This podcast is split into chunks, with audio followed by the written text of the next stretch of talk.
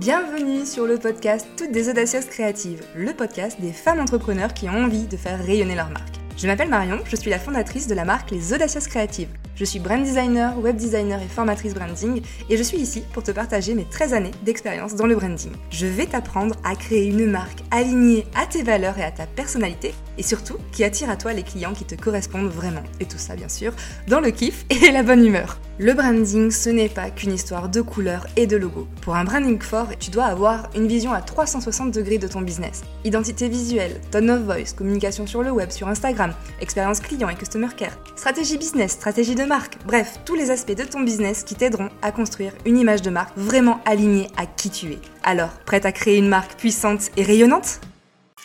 Et bonjour chère audacieuse créative, je suis ravie de te retrouver aujourd'hui pour la suite de cette série d'épisodes autour du branding. Donc j'ai décidé de te faire une série de mini-épisodes sur tous les points importants du branding.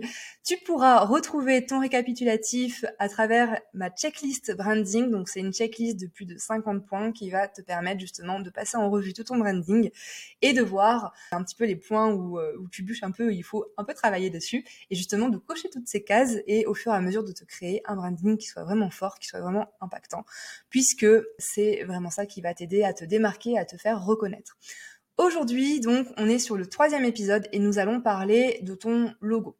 Le logo, c'est un sujet qui est vraiment très important puisque c'est un élément graphique qui, à lui seul, représente ton entreprise. C'est-à-dire que quand on va le voir directement, on va savoir de qui on parle, on va savoir qu'on parle de ta marque. Et, puis, en fait, on va aussi associer ta marque, ton business, même d'ailleurs, ouais, ton business, on va associer ton business à ce logo. Donc, c'est un élément qui est vraiment très, très important.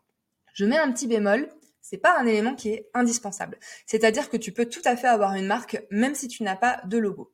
Par contre, ce que là où j'insiste, c'est qu'à partir du moment où tu choisis de te créer un logo, il faut vraiment euh, le construire de façon à ce qu'il soit professionnel et de façon à ce qu'il représente bien ta marque, puisque comme je le dis, ben, c'est un élément important qui permet de reconnaître ta marque en un coup d'œil. Donc c'est important d'avoir un logo qui soit professionnel, qui soit représentatif de tes valeurs, de ta personnalité et surtout avec lequel tu vas te sentir à l'aise pour communiquer et que tu vas être fier de le mettre sur tes différents supports de communication. C'est pour ça qu'il faut quand même pas faire un truc bancal, bricolé en deux minutes euh, sur Canva. On va essayer de faire quelque chose de plus professionnel.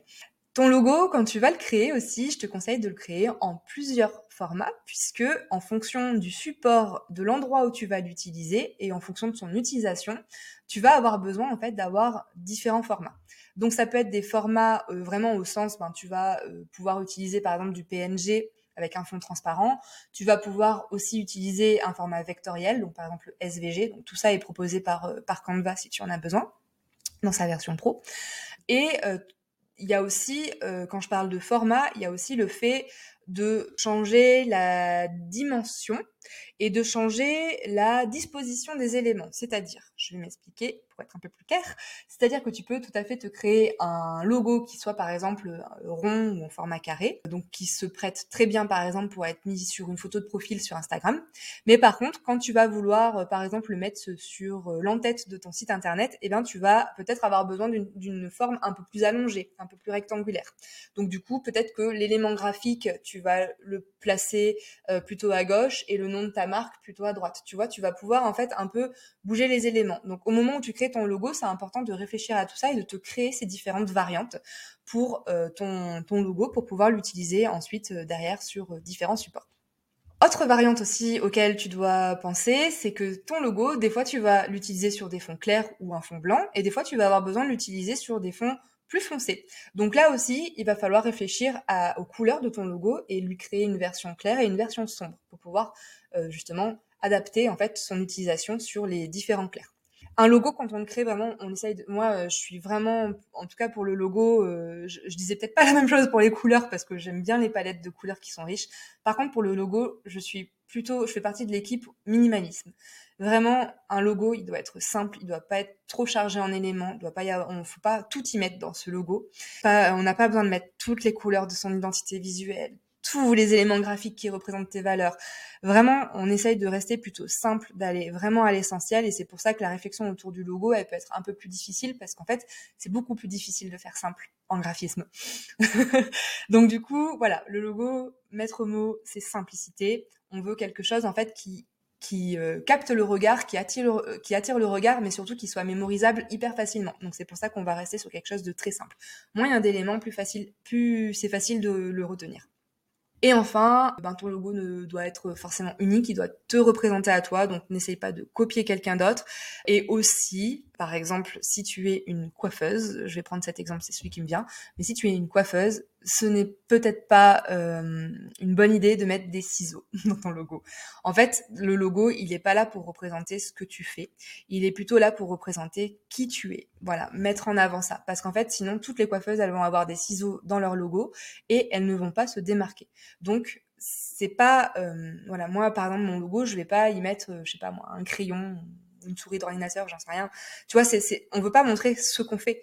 Dans un logo, on veut montrer qui on est. On veut, on veut, voilà, faire ressortir sa marque. Et donc, euh, il y a plutôt une réflexion à faire sur les, choses qu'on veut mettre en avant.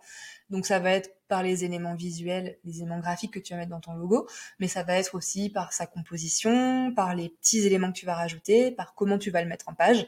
Bref, il y a plein de façons de travailler sur ça.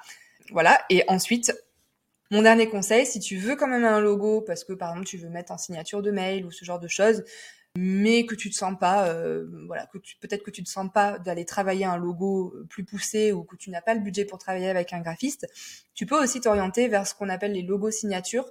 Donc là, euh, le but c'est juste de choisir en fait. Euh, bah, une typo qui va être un petit peu manuscrite, comme écrite à la main, de prendre ton nom ton prénom ou le nom de ton entreprise, de peut-être ajouter un tout petit élément graphique euh, voilà, qui vient donner un petit ton, etc. Mais du coup, tu peux juste utiliser une forme très très simplifiée pour avoir cet élément visuel qui te servira de logo sans qu'il soit forcément plus poussé.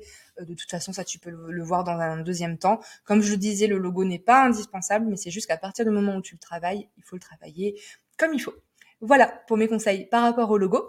Euh, je te rappelle du coup que tu peux télécharger ta checklist branding. Je te mets tous les liens dans la description. C'est une checklist de 50 points que tu vas pouvoir passer en revue pour justement te créer une marque qui soit très forte et du coup avoir un branding qui soit cohérent et euh, justement voilà passer en revue tous les points. Je, j'espère que du coup cet épisode t'a plu. Je te dis à demain pour un nouvel épisode pour la suite de cette série d'épisodes sur le branding. Ciao